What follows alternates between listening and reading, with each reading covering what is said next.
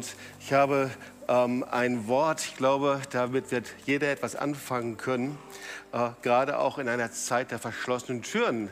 Denn dieses Wort heißt, die Türen sind geöffnet. Die Türen sind geöffnet.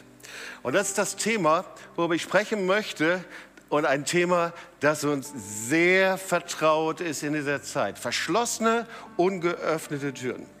Und das Thema hängt wesentlich mehr mit Ostern zusammen, als wir denken. Und manchmal ist es so, dass Gott mit Bildern und mit Zeichen redet und dass er eben auch in dieser Corona-Krise äh, mit diesen verschlossenen Türen so etwas wie ein weltweites, das glaube ich, prophetisches Zeichen setzt. Und vielleicht gibt es da ein Reden Gottes, das wir verstehen müssen über verschlossene und geöffnete Türen.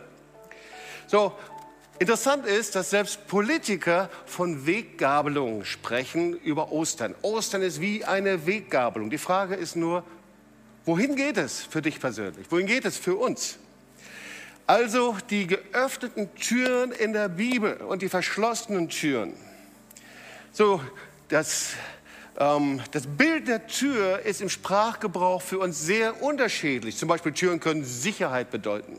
Ja, meine Tür ist verschlossen und verriegelt. Oder aber Tür kann Verborgenheit und Schutz bedeuten. Ja? Also my home is my castle. Dann ist also die Bedeutung der Tür, dass ich geschützt bin. Ich ziehe mich zurück. Ja? Viele ziehen sich in ihr Badezimmer zurück. Dann sind sie dann irgendwie fühlen sich geschützt. Oder die Tür kann auch Zurückweisung bedeuten. Jemanden die Tür vor die Nase zu knallen. Oder die Tür kann auch Ruhe bedeuten. Ich will die Tür hinter mir zumachen. Und in der Bibel hat die Tür eine völlig andere Bedeutung. Und ich möchte das Wort dir vorlesen, und zwar aus Offenbarung 3, 20 bis 21. Siehe, ich stehe vor der Tür und klopfe an. So jemand meine Stimme hören wird und die Tür auftun, zu dem werde ich eingehen und das Abendmahl mit ihm halten und er mit mir. Wer überwindet, dem will ich geben, mit mir auf meinem Thron zu sitzen, wie auch ich überwunden habe und mich gesetzt habe auf meinen Vater, auf seinen Thron.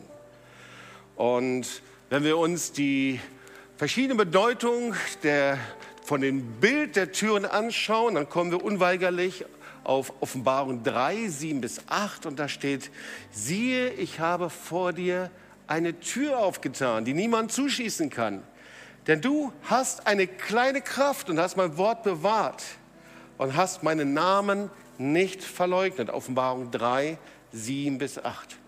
Also, verschlossene Türen stehen erstmal für Gefangenschaft. Ja, stehen für Isolation. Ich glaube, das kann jeder, der gerade in dieser Zeit von Quarantäne eben gelebt hat, kann das eben bestätigen. Manche ein bisschen mehr, manche ein bisschen weniger. Aber man ist nicht frei. Die Türen sind zu. Man kann sich nicht bewegen, wie man sich bewegen will. Und die offene Tür vom Wort Gottes her, die steht für eine vollkommen neue Dimension. Die offene Tür für Möglichkeiten, die keine Grenzen haben, unbegrenzte Gelegenheiten. Die offenen Türen in der Bibel, die stehen für eine neue Chance, die er gibt. Für eine neue Dimension Gottes. Ein Wechsel zu etwas völlig Neuem, was der Herr macht. Äh, die offenen Türen stehen etwas, das Gott sagt, hey, das Alte ist vorbei, jetzt kommt etwas völlig Neues. Interessant ist, dass selbst Politiker und Wissenschaftler eine Dinge, verschiedene Dinge sagen. Und sie sagen, die Zeit nach der Corona-Krise wird völlig anders sein. Und ich frage mich, wenn wir das schon so hören, in den Zeitungen lesen können, wie viel mehr gilt das dann im unsichtbaren Raum? Ostern steht für die Auferstehung. Jesus lebt. Und Gott sagt zu dir und zu mir und zu uns, das glaube ich, Lass die verschlossenen Türen in dieser Zeit zu einer Predigt vor euer Leben werden. Hört genau hin, was ich sagen möchte. Und die Botschaft Nummer eins ist, Gott kann jedem von uns eine Tür öffnen, auch wenn die Türen verschlossen sind. Gott kann eine Tür öffnen, auch hinter verschlossenen Türen. Oft öffnet sich die Tür in eine andere Dimension, in einen anderen Raum, wenn man unzufrieden ist. Ich weiß nicht, wie es dir geht, aber mir ist, man merkt, man ist unzufrieden, man will nicht mal so weiter, man wird deprimiert, man möchte etwas anderes. Und oft ist das der Übergang zu etwas Neuem. So, man kann lange in Häusern, Wohnungen eingesperrt sein, über Wochen. Und das ist dann der Ort, den ich gerne verlassen möchte. Und genauso ist es oft in unserem eigenen Leben. Wir fühlen uns wie eingesperrt manchmal. Manchmal ist es so, dass wir die Chancen, Dimensionen, die wir irgendwie erahnen, dass wir das Gefühl haben, wir kommen da nicht hinein. Ich weiß nicht, wie ich da hinkommen soll. Und das Resultat ist eine Unzufriedenheit. Du bist unzufrieden. Das ist das beste Kennzeichen, dass Gott etwas Neues machen möchte. Und ich möchte sagen, wenn du unzufrieden bist, dann heißt das, Gott möchte die Tür dir in eine neue Dimension hinein öffnen. So, ich weiß nicht, wie es dir gegangen ist. In meinem Leben hat es viele Stationen gegeben. Da wurde ich unzufrieden. Und ich wusste, Gott möchte eine neue Tür öffnen, in eine neue Dimension hinein.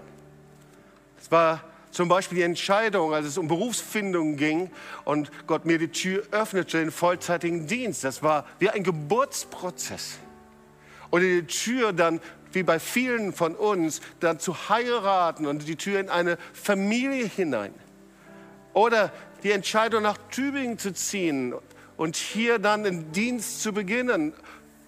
Oder aber auch die Entscheidung, Gemeinde und das Werk Gottes aufzubauen. Alle Türen, die wir begehen und haben einen Schlüssel. Und der Schlüssel für Gottes Türen in eine neue Dimension hat immer einen Namen. Und der Name dieses Schlüssels für deine und meine Tür ist immer Glauben. Ich weiß nicht, ob du mal den Satz auch gehört hast. Und zwar ist das der Satz, der Schlüssel so, oder der, solange es Beweise, solange Beweise möglich sind, ist Glaube unmöglich. Und weil ich da jetzt so ein bisschen gestottert habe, sage ich den Satz noch mal glatt, okay? Also nochmal, solange Beweise möglich sind, ist der Glaube möglich. Also wir wollen Beweise haben und solange wir eben Beweise haben und die Dinge eben belegen können, dann ist das unmöglich. Wir wollen Beweise haben aber das ist noch kein Glauben. Wir wollen Beweise haben, dass die Dinge reibungslos funktionieren. Wir wollen Beweise haben, dass wir abgesichert sind. Wir wollen Beweise haben, dass alles irgendwie gut geht. Aber weißt du, Glaube fängt da an, wo wir aufhören, Beweise anzufordern und einzufordern. Solange wir die Beweise sind und es Beweise gibt, brauchen wir keinen Glauben. Die Tür öffnet sich erst da, wenn du anfängst zu glauben. Und Glaube fängt immer da an, wenn ich erstens loslasse, das heißt, das alte Leben hinter mir lasse. Das zweite ist, mich auf Gottes Wort verlasse. Und das dritte ist, wenn ich mich auf die Wege Gottes einlasse. Und die gute Botschaft für dich ist, Weißt du, dieser Glaube, der ist nicht für irgendwelche starken Menschen, die richtig gut dastehen, sondern Offenbarung 3, Vers 8 steht, du hast eine kleine Kraft und du hast mein Wort bewahrt und hast meinen Namen nicht verleugnet. Also Gott kann in jeder Lage eine Tür öffnen. Es gab mal einen Neurologen und Psychiater, die hieß Viktor Frankl, von 1905 bis 1997 hat er gelebt. Der wurde mit seiner Familie nach Auschwitz deportiert. Sie nahmen ihn mit seiner Familie mit, sie verhöhnten ihn, sie brachten seine Familie um, sie sperrten ihn in eine Zelle ein, die keinen Ausgang hatte. Und ihr Leben ein Raum ohne offene Tür ist ein Gefängnis. Aber wisst ihr, er fand eine Tür, von der die Lagerwachen nichts wussten. Da war er in seinem finsteren Verlies ohne Türen, keine Möglichkeit herauszukommen. Aber er entdeckte, dass Türen nicht nur Gegenstände sind, sondern Frankel entdeckte Folgendes. Er stellte fest, dass in einer Situation, in der alle äußeren Türen verschlossen sind, es Türen gibt, die viel mehr zählen. Und das sind Türen, in denen er aus Angst hineintreten konnte in Mut. Eine Tür, aus der er aus Hass in Vergebung hineinkommen konnte. Aus Verzweiflung in Frieden, aus Anklage und Dankbarkeit konnte er durch diese Tür in Dankbarkeit eintreten. Und Viktor Frankl entdeckte, dass seine Wächter, die in Grausamkeit, Ignoranz, Gewalt und Angst gefangen waren, die waren viel mehr gefangen, als er in seinem dunklen Verlies. Und Viktor Frankl, als er dann befreit wurde aus Auschwitz und Theresienstadt, da war eines seiner bekanntesten Werke 1946, hieß sein Buch Trotzdem Ja zum Leben sagen. Und seine Tür öffnete sich durch eine ganz einfache Entscheidung. Und bitte lass uns das mal hören. Er war in diesem Verlies. Dieses Verlies hatte keine Tür. Er war eingesperrt. Er war in Quarantäne, Jahr um Jahr, von Grausamkeit umgeben. Aber er hatte eine Tür, die wichtiger war und aus der Gefangenschaft hinausbrachte, eine ganz andere Tür in seinem Geist, in seinem Verständnis. Und diese Tür, das war seine einfache Entscheidung. Weißt du, manche Menschen lernen diese Lektion und werden frei. Und andere begreifen es nie, dass es diese Tür der Entscheidung gibt und die bleiben ihr Leben lang Gefangene. Und ich möchte sagen, es gibt immer eine Tür für dich, immer eine neue Tür, die geöffnet ist. Da war eine Forscherin der Columbia-Universität, die fand heraus, dass durchschnittlich jeder Mensch etwa 70 bewusste Entscheidungen trifft. Das sind 25.550 Entscheidungen pro Jahr und in 70 Jahren kommt ungefähr 1.788.500 Entscheidungen zusammen in 70 Jahren. Und wenn du all diese Entscheidungen deines Lebens nimmst, dann weißt du, wer du bist. Also alle Entscheidungen, die du aus Angst, aus Zweifel, Sorge, Hass, Anklage getroffen hast, die bestimmen dein Leben. Oder alle Entscheidungen, die du fällst eben aus Glauben heraus, die machen eben dein Leben aus. Und deswegen sagt Jesus folgendes, ich habe eine Tür für dich geöffnet. Und Jesus fragt dich und uns, wer wird durch diese Tür gehen? Siehe, ich habe vor dir eine Tür aufgetan, die niemand zuschießen kann. Offenbarung 3, Vers 8. Halten wir noch mal fest. Ein Raum, ein, Raum, ein Raum ohne offene Türen ist ein Gefängnis. Aber Ostern ist das Fest der Auferstehung. Und Jesus lebt. Er hat die Tore der Sünde und des Todes für immer verschlossen und besiegt. Unser Gott ist ein Gott der offenen Türen. Und wenn du mir zuhörst und sehr wahrscheinlich hören einige zu. Sag das mal zu deinen Nachbarn, wenn jemand links und rechts neben dir sitzt. Sag mal, unser Gott, mein Gott ist ein Gott der offenen Türen.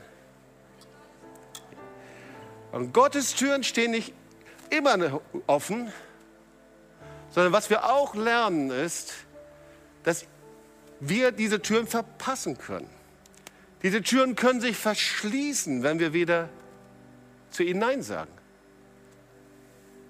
Und deswegen wollen wir uns mal acht geöffnete Türen des Glaubens anschauen. Acht geöffnete Türen in der Bibel, okay? Das wird ziemlich schnell gehen, aber sehr wichtig. Und ich glaube, der Herr wird genauso zu dir sprechen, wie er auch zu mir gesprochen hat. Die erste Tür ist die Tür der Arche. Damit haben wir uns schon sehr oft beschäftigt. 1. Mose 7, Vers 16. Ja, er brachte alle zusammen, der Herr brachte alle zusammen und äh, äh, Noah brachte alle zusammen und der Herr schloss hinter ihm zu. Und die Bibel erzählt uns, dass die Menschen auf der Erde völlig verdorben waren. Alles, was aus ihrem Herzen kam, ihr ganzes Denken und Planen war durch und durch böse. So steht es im 1. Mose 6, Vers 5. Und Gott bereute, dass er sie erschaffen hatte und beschloss, die Erde zu überfluten und die Menschheit auszulöschen. Und dann beauftragte er Noah, eine Arche mit einer Tür zu bauen. Und jeder durfte durch diese Tür gehen. Jahr um Jahr, das hat lange gedauert, bis diese Arche aufgebaut wurde, verkündigte Noah diese Botschaft und warnte und jeder durfte ihn durchgehen, aber niemand war bereit dazu. Sie spotteten und sie glaubten ihm nicht. Bis die Sündflut eintrat und die Welt wurde gerichtet und die Sünde wurde gerichtet. Aber die, die durch die Tür gingen, die wurden gerettet. Und so ist die Geschichte von der Arche Noah die Geschichte, dass die Türen auch in Zeiten des Gerichtes offen sind. Die Türen der Gnade sind offen, aber wir dürfen sie nicht verpassen. Irgendwann gehen sie zu. Wir können diese Türen eben verpassen. Und so war es dann bei Noah auch. Die Tür schloss sich und sie waren hinter den verschlossenen Türen. Also die erste Tür der Arche ist die Tür der Rettung. Es gibt eine Rettung von Schuld und Sünde, für ein Leben, das gegen den lebendigen Gott steht. Schauen wir uns die zweite Tür an. So, ich weiß nicht, wie du geprägt worden bist. Ich selber wurde humanistisch erzogen und als ich dann Jesus kennenlernte, da war mein größtes Hindernis der Gedanke daran, dass ich schuldig oder sündig sein sollte vor Gott. Irgendwie habe ich das gar nicht so richtig eingesehen, weil ich hatte ja versucht, alles richtig zu machen. Ich hatte versucht, human zu leben, tolerant zu sein. Warum sollte ich denn jetzt meine Knie beugen, umkehren zu Jesus? Warum sollte ich meine Sünde bekennen? Ich hatte noch nicht verstanden, dass ich einfach in meiner Natur getrennt war von Jesus und mein ganzes Leben ausgerichtet war, unabhängig zu sein von Gott. Dass das zuerst gar nichts zu tun hatte mit dem, was ich an guten Dingen oder schlechten Dingen getan hatte. Da ist eine rebellische Natur, die gegen Gott steht. Und so kommen wir zur zweiten Tür, das ist die Passatür. So, die Geschichte vom Passa, die haben wir jetzt schon öfter gehört und uns damit beschäftigt. Moses führt das Volk Israel aus der ägyptischen Gefangenschaft. In der Nacht vor der Befreiung setzt er das Passamal ein. Und die Israeliten, die wurden beauftragt, eben ein fehlerloses Lamm zu opfern. Sie bestrichen mit dem Blut des Lammes eben die Türpfosten. Und so wurden sie von der zehnten Plage verschont. Und sie schlossen sich hier auch in ihre Häuser ein, verschlossene Türen. Wir kennen das aus dem Evangelium. Johannes zeigt auf Jesus und sagt, siehe das Lamm Gottes. Jesus Christus ist das Lamm Gottes. Jesus ist das Passalam. Und sein Tod am Kreuz nimmt die Sünde der Welt hinweg. Das ist das, was wir im Johannes-Evangelium leben. So die, diese Passatür, sie steht für Befreiung. Ja, der Todesschatten zieht vorbei an den Häusern und die werden befreit von der Sklaverei der Sünde. Ich hatte gerade davon erzählt, dass ich humanistisch erzogen bin und ich bin sehr dankbar für meine Familie. Ich bin sehr dankbar für eine heile Familie, aus der ich gekommen bin. Und gleichzeitig dachte ich, ich könnte für Gott etwas Gutes bewirken, bis irgendwann mal ich ein prophetisches Wort empfing und jemand sagte, Jobs, das, von dem du dachtest, dass es weiß ist von mir, das ist schwarz vor meinen Augen, das ist alles nichts wert. Das war schon ziemlich heftig, dass jemand das zu mir sagte. Aber ich wusste, Gott spricht zu mir. Und dann ging dieses Wort weiter und sagte, Jobs, du tust die Dinge, die du tust, alles aus deiner eigenen Kraft und Stärke. Du vertraust mir gar nicht. 98 Prozent Leben aus Gnade heißt, heißt 2 Prozent aus eigener Kraft und Stärke. Und selbst das ist Schuld von mir. Und ich tat Buße und habe den Herrn um Vergebung gebeten. 1. Petrus 1, Vers 18. Denn ihr wisst ja, was es Gott gekostet hat, euch aus der Sklaverei der Sünde zu befreien. Und weißt du, auch wenn die Sünde hinter dem Mantel der Anständigkeit verborgen ist. Wir wollen uns die nächste Tür anschauen. Und das sind die inneren Tempeltüren. So, wir kennen verschiedene Abbildungen über den Tempel, der in Jerusalem stand. Der wurde fast 500 Jahre nach Mose von König Salomo gebaut. Und da wurden zwei Türen an den Eingang des inneren Heiligtums gesetzt. Wir wissen, dass dann das Allerheiligste getrennt war mit einem großen Vorhang. Und in dem Allerheiligsten, da befand sich die Bundeslade. Das war der Ort der Gegenwart Gottes. Und in dieser Bundeslade, der Gnadenthron genannt wurde, da gab es eben die zehn Gebote. Diese steinerne Tafel, die wurden da hineingelegt. Und kein Mensch durfte diesen Ort betreten. Das war der Ort der Heiligkeit Gottes. Nur einmal im Jahr durfte der hohe Priester hinein. Erst nachdem er sich gereinigt hatte und nachdem er geopfert hatte.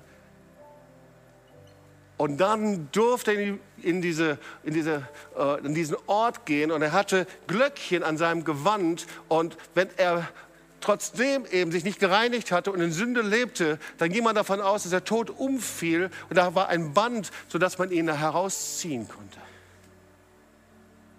Es war nur einmal im Jahr, das war Yom Kippur. Es war die Zeit, in der der hohe Priester sich gereinigt hat für das Volk. Und warum war das so? Es war, weil Sünde uns immer von Gott trennt und den Zugang und die Türen zu Gott verschließt. Und ihr Lieben, als Jesus in der neunten Stunde schrie, es ist vollbracht und sagte, Vater, vergib ihnen, denn sie wissen nicht, was sie tun. Da zerriss der Vorhang von oben bis unten und die Türen öffneten sich und der Ort zur Gegenwart Gottes, zur Liebe des Vaters, war frei. Ich weiß nicht, wie es dir ging. In den Anfängen meines Christseins, ich habe immer gedacht, dass ich Gott an bestimmten heiligen Orten finden könnte. Manchmal habe ich mich sogar in Kirchen reingesetzt, habe gedacht, ich finde vielleicht hier Gott, aber ich fand ihn nicht. Wir finden Gott nicht an besonderen, verborgenen Orten.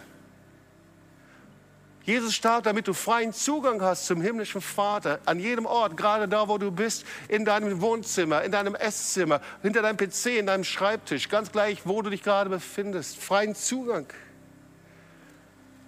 Und das Blut und Opfer Jesu, das ist die Tür, das ist der freie Zugang zum Vater, der dich liebt, seine Vergebung.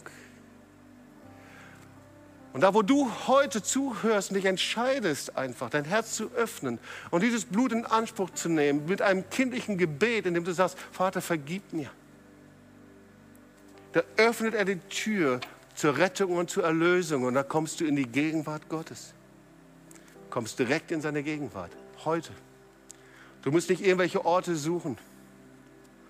Du brauchst keine Kirchengemeinden, so wichtig das ist und so sehr wir uns danach sehen, dass wir da Gottesdienste haben. Aber der Herr möchte dein Wohnzimmer, dein Schlafzimmer, dort wo du bist, in einen Ort verwandeln, wo genauso die lebendige Gottes Gegenwart ist wie dort im Tempel. Durch sein Blut und seine Vergebung. Die vierte Tür ist die Tür zu den Schafen. Da sagt das Wort Gottes, Johannes 10, Vers 11, da sagt Jesus, ich bin der gute Hirte, der gute Hirte lässt sein Leben für die Schafe. Und vielleicht, wenn wir uns dieses Bild mal vorstellen, zu biblischen Zeiten, da schliefen die Hirten eben dort am Zugang dieses äh, äh, Verschlags und dieser äh, großen Wiese und Weide, äh, wo eben die Schafe sich aufhielten. Und eigentlich war der Hirte wie die Tür. Er schaute darauf, dass die Schafe beschützt würden. Deswegen sagte Jesus, ich bin die Tür für die Schafe. Wenn jemand durch mich hineingeht, wird er gerettet werden, wird ein- und ausgehen und Weide finden. Also die Tür zu den Schafen. Jesus die Tür zu den Schafen. Und die Schafe stehen für Rettung, für Erlösung. Aber die Schafe stehen eben auch, weil sie nicht alleine sind, sie stehen für Kirche, für Gemeinde, die Jesus als Herrn oder Erlöser nachfolgen. So, das ist also der einzige Weg, um Rettung und Leben zu empfangen, durch diese Tür Jesus zu gehen und dann Teil einer Kirche und Gemeinde, egal von welcher Denomination zu werden, aber die Jesus als Herrn und Erlöser nachfolgt und seinem Wort gehorsam ist. So, als ich mein Leben Jesus gegeben habe, da wurde ich in eine Freikirche eingeladen. Das war mir völlig fremd. Ich kannte Gottesdienste gar nicht. wann steht man auf? Welche Lieder singt man? Welche Choräle singt man? Aber ich wusste, ich bin durch eine neue Tür gegangen und diese Tür heißt, dass ich Jesus nachfolge und so lebe, wie es sein Wort sagt. Und ich las in der Apostelgeschichte 2,41, alle, die ihn annahmen, ließen sich taufen und an jedem Tag wurden 3000 Menschen der Gemeinde zugefügt. Das heißt, beides gehört zusammen, Rettung und gemeinsames Leben in der Nachfolge. Und ihr Lieben, leider Gottes haben in den letzten Jahren Mietlinge oder wie auch immer es geschehen ist, keine Ahnung, aber so viele es geschafft, Kirchen und Gemeinden zu entleeren. Das heißt, Menschen dort herauszuholen und sie gegen Kirchen und Gemeinden einzunehmen, dass sie sie verlassen. Und so haben Hunderttausende Kirchen, Gemeinden durch die Hintertür verlassen und sind in Gefangenschaft von Anklage, Bitterkeit und Hass geraten. Und wir haben vergessen, was es heißt, dass Jesus Leben und Fülle schenkt. Jesus sagt, ich bringe Leben und das im Überfluss. Ich bin die offene Tür zu den Schafen. Vor dir ist eine offene Tür, das ist eine neue Tür. Und vielleicht hörst du hier zu zu Ostern und du merkst, da ist manches schief gelaufen in deinem Leben. Vielleicht merkst du, du bist Gefangenschaft gekommen von Bitterkeit, von Hass, von Anklage. Du hast falsche Entscheidungen äh, getroffen. Du bist falsche Weggabelungen abgetreten. Äh, falsche Weggabelungen äh, äh, hast du wahrgenommen. Aber heute ist die Zeit, in der du eine neue Entscheidung fällen kannst. Gott sagt, ich habe eine neue Tür für dich geöffnet. Und diese Tür, das ist die fünfte Tür, das ist das Kreuz. Das ist die geöffnete Tür der Erlösung. 2. Korinther 5, Vers 21. Denn er hat den, der von keiner Sünde wusste, für uns zur Sünde gemacht, damit wir in ihm zur Gerechtigkeit Gottes würden. Das Wort Gottes sagt, wir haben alle gesündigt und gegen Gott rebelliert. Und alle, die an ihm glauben, können durch diese Tür der Erlösung und der Errettung gehen. Dieses bekannte Wort, Johannes 3, Vers 16. Denn also hat Gott die Welt geliebt, dass er seinen eingeborenen Sohn gab, dass alle, die an ihn glauben, nicht verloren werden, sondern das ewige Leben haben. Du musst nur glauben. Die Tür ist geöffnet. Und dieser Glaube, der funktioniert nicht, wenn du auf der Suche nach Beweisen bist. Ich habe es schon mal gesagt. Dieser Glaube fängt da an, wenn wir aufhören, Beweise einzufordern und einfach nur sagen, ja Herr, hier bin ich. Diese Tür des Glaubens, die öffnet sich erst, wenn wir einfach sagen, ich bin bereit, hindurchzugehen, dieses Risiko einzugehen. Diese neue Tür, die öffnet sich immer nur, wenn wir das Alte hinter uns lassen. Und wenn wir sagen, ja, Herr, ich vertraue deinen Verheißungen. Und das Dritte ist, ich lasse mich auf deine, deine neuen Wege ein. Und so kommen wir zur sechsten Tür. Und das ist die Tür der Auferstehung des Sieges. Und das ist die Tür des Grabes. Der Stein ist weggerollt. Halleluja und Amen. Matthäus 28. Er ist nicht hier, sondern er ist auferstanden. Ja, nachdem Jesus gekreuzigt war, stand er am dritten Tag von den Toten auf. Und das war der Morgen, an dem dieser Stein weggerollt war. Und diese Auferstehung zeigt, Jesus ist der Sohn des lebendigen Gottes. Dieser Stein, der weggerollt wurde, das ist die Tür des Glaubens, die geöffnet worden ist. Du kannst glauben. Jeder Mensch hat diese Instanz. Gott hat das ganz tief in dein Leben hineingelegt. Das ist nicht für Spezialisten. Jesus sagt, Johannes 10, ich bin die Auferstehung und das Leben. Wer an mich glaubt, wird leben, auch wenn er stirbt. Und jeder, der lebt und an mich glaubt, wird in Ewigkeit nicht sterben. Und dann fragt er, das steht hier im Wort Gottes, glaubst du das? Und ich weiß nicht, wie es dir geht. Ich konnte das lange nicht glauben. Und dann, an einem Punkt habe ich einfach nur gesagt, Herr, hilf meinem Unglauben. Ja, ich weiß nicht, wie es geht, aber ich sage einfach Ja zu dir. Und das ist die siebte Tür. Und vorletzte, das ist die schmale Tür. Und zwar, die Bibel sagt, es gibt eine breite und eine schmale Tür.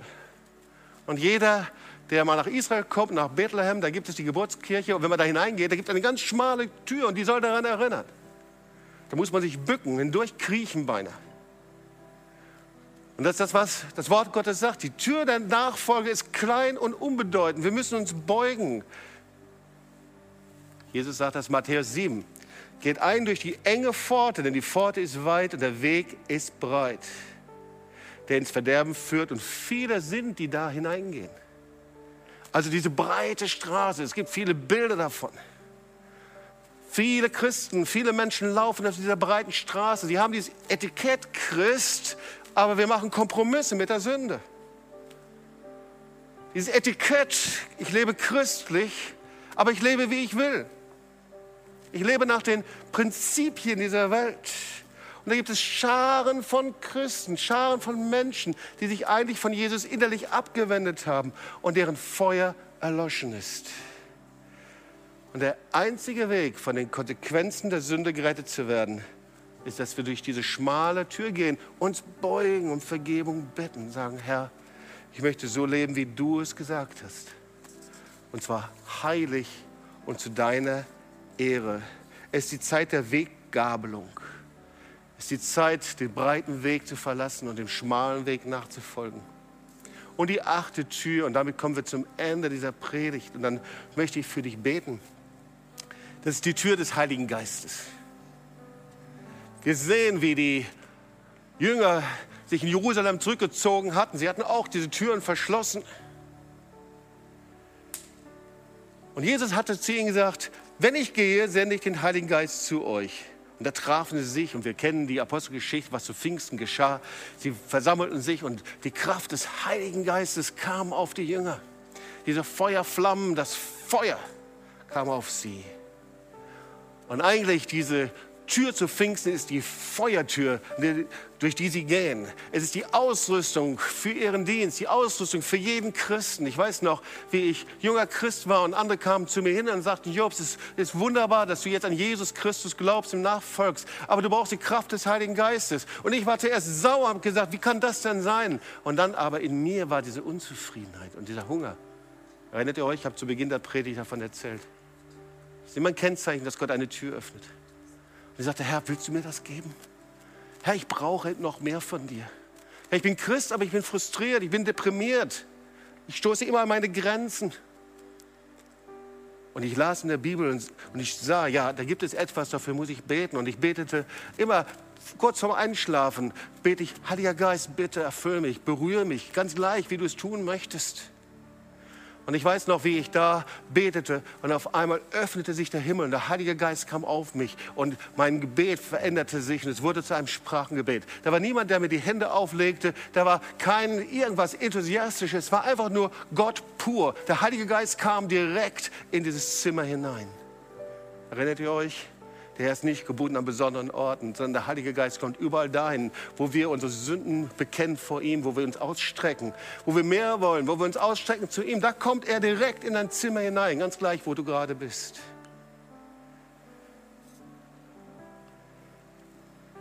Es ist die Zeit, in der der Herr die Türen geöffnet hat. Auch für dich ganz persönlich. Und ich frage mich, ob wir diese Türen betreten in dieser Zeit. Es sind nicht die Türen unserer Häuser. Auch da werden sich die Türen öffnen. Aber was kommt dann? Wir können in eine Zeit hineinkommen, in der alles wieder gelockert werden, die Türen offen sind, aber trotzdem du immer noch im Gefängnis bist, deiner Angst, deiner Sorge, deines Hasses. Oder aber du kannst in der verschlossenen Türen sein und gleichzeitig kannst du das Geheimnis entdecken von Viktor Frankl. Der Ja gesagt hat zum Leben, der gesagt hat, ich möchte diese neue Tür, ich möchte dieses Gefängnis verlassen, ich entscheide mich, in diese geöffnete Tür dahin durchzugehen. Was wirst du heute mit Jesus tun? Jesus lebt. Das ist die Botschaft von Ostern. Jesus ist kein toter Gott, keine Religion, keine Kannbestimmung. Jesus ist der Sohn des lebendigen Gottes, der hier ist und der dir heute begegnen möchte. Und die Antwort darauf, die hat ewige Konsequenzen. Wie wirst du dein ewiges Leben verbringen? Die Entscheidung hier, durch welche Tür du gehst, die bestimmt, wo du dein ewiges Leben verbringen wirst. Und wenn die Tür noch verschlossen ist bei dir, da sagt Jesus zu dir, ich habe dir eine Tür geöffnet, die viel entscheidender ist als deine Wohnungstür oder deine Haustür. Siehe, ich habe dir eine Tür aufgetan, die niemand zuschließen kann. Glaube fängt da an, wo wir aufhören, Beweise einzufordern. Glaube fängt da an, wo wir aufhören aufzurechnen. Das muss noch passieren und das muss noch passieren und das muss noch passieren. Die Tür öffnet sich, wenn du anfängst zu glauben. Dann gehst du hindurch.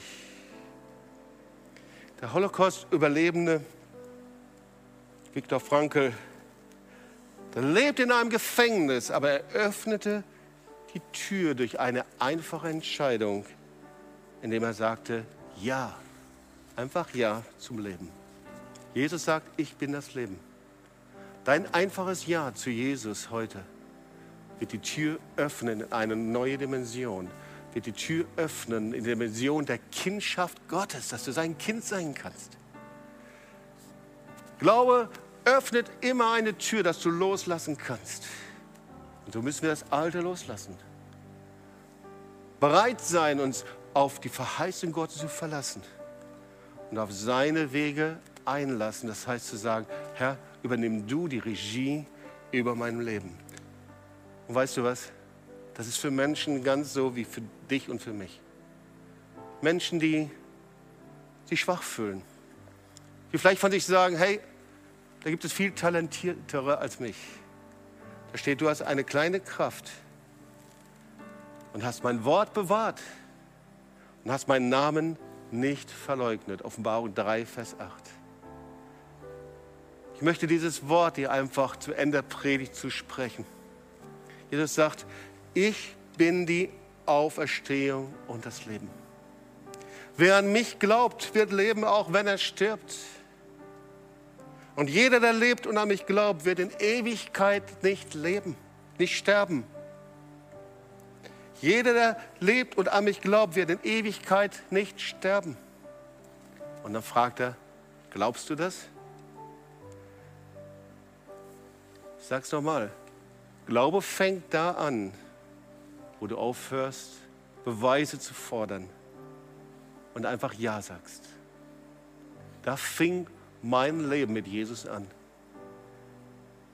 Glauben heißt, dass wir uns entscheiden und Ja zur geöffneten Tür sagen. Und indem du betest und sagst, Herr, ich brauche dich als Erlöser. Ich möchte nicht vor der Tür stehen bleiben, wie all die Menschen vor der Tür der Arche. Und ich lade dich ein, dass du diese Entscheidung heute mit mir fällst. Heute zu Ostern. Diese Entscheidung nicht mehr hinter den Fakten herzulaufen, sondern dass du durch diese Tür des Glaubens hindurchgehst und zum ersten Mal oder vielleicht wieder erneut Ja zu Jesus als Herrn und Erlöser sagst. Und ich möchte da für dich beten. Und ich möchte dich bitten, da wo du bist, steh doch einfach auf von deinem Platz und leg deine Hand auf dein Herz als ein Zeichen, dass du mit deinem ganzen Herzen zu Jesus kommst. Herr Jesus Christus, ich danke dir für jeden Zuschauer. Und ich danke dir, Herr, für die geöffneten Türen, die du für uns gegeben hast. Wir danken dir für Ostern, für deine Auferstehung, dass du lebst. Und es sind so viele Zuschauer, die zweifeln, die kämpfen, in ihren Gefängnissen sitzen. Und Herr, wir wollen heute diese Entscheidung fällen und sagen, ich tausche mein Unglauben, meine Suche nach Beweisen, meine, mein Zweifel, meine Sorge, meine Ängste, ich tausche das mit deiner Erlösung. Und ich lade dich ein, jetzt einfach ein kindliches Gebet zu beten. Und dieses Gebet ist das Gebet der Übergabe, indem du einfach sagst, Herr Jesus Christus, ich danke dir für deine unendliche Liebe. Ich danke dir, dass du für mich ans Kreuz gegangen bist. Dass du für mich gestorben bist. Und ich gebe dir jetzt mein Herz. Bitte dich um Vergebung für meine Schuld und Sünde. Und ich danke dir für dein kostbares Blut und deine Gnade und deine Vergebung. Und ich bekenne, dass du mein Herr und Retter bist und lade dich in mein Leben ein ich möchte dir nachfolgen als Herr und Erlöser. Und Vater, ich bete, dass du all die Menschen, die dieses Gebet von Herzen gebetet haben, dass du sie gerade jetzt berührst und ihnen sagst, ich habe dich angenommen, ich habe dich erlöst, ich habe dich gerettet, ich habe Tür, die Tür für dich geöffnet. Die Tür der Gotteskindschaft, der Vorhang ist zerrissen Du darfst ab heute sagen, dass du Kind Gottes geworden bist. Vater, ich bete für all diejenigen, die innerlich sich abgewandt haben, weil sie so verletzt waren von Gemeinde, von Pastoren, die weggegangen sind und die in diesem Gefängnis sitzen von Anklage und Bitterkeit. Und ich bete für dich, da wo das bei dir zutrifft, dass du das auch beten kannst, dass du sagst, Herr, ich verlasse dieses Gefängnis. Heute, am Ostersonntag 2020, erkläre ich, dass ich nicht mehr in diesem Gefängnis sitzen bleibe, sondern ich kehre zurück, weil ich erkenne, Jesus ist die Tür zu den Schafen. Und ich überwinde meine Vergangenheit und lasse los. Und ich bin bereit, neu mich einzulassen auf eine Kirche und Gemeinde, ganz gleich welche Denomination, aber die Jesus Christus als Herrn und Erlöser nachfolgt und sein Wort verkündigt. Und Vater, ich bete für all diejenigen, die diesen breiten Weg gegangen sind, dass sie heute sagen können, ja, ich verlasse den breiten Weg der Kompromisse. Ich erkläre heute Ostersonntag 2020, ich gehe durch diese neue Tür, diese Tür heilig und zur Ehre Gottes zu leben. Und Herr, sind einige, die sagen, ich sehne mich nach der Berührung und der Kraft des Heiligen Geistes. Und auch da bete ich für dich jetzt.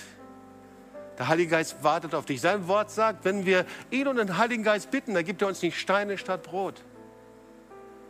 Und so bete ich für dich jetzt im Namen Jesu. Und Heiliger Geist, ich danke dir, dass du sie berührst und erfüllst. Und Herr, du hast diese Sehnsucht in ihnen gesehen, diese Unzufriedenheit, das Gefühl, immer nur an Grenzen zu kommen. Und du darfst ihnen einfach bitten, dass der Heilige Geist dich berührt und ausrüstet und erfüllt von Kopf bis Fuß. Und danke dir, Heiliger Geist, dass du das gerade jetzt tust im Namen Jesu. Wow, es sind so viele Türen. Gott hat geöffnete Türen für dich vorbereitet. Und durch diese Tür hindurch zu gehen, das ist nur eine Entscheidung. Und der Herr hilft dir gerade jetzt, dass du diese Entscheidung fällst. Gott segne dich. Ich wünsche dir ein gesegnetes Osterfest. Ein Osterfest, in dem du die Gegenwart und Kraft Gottes erlebst. Und wenn du weißt, Jesus ist der, der Wunder tut, der seinen mächtigen Arm bewegt. Amen und Amen. Halleluja.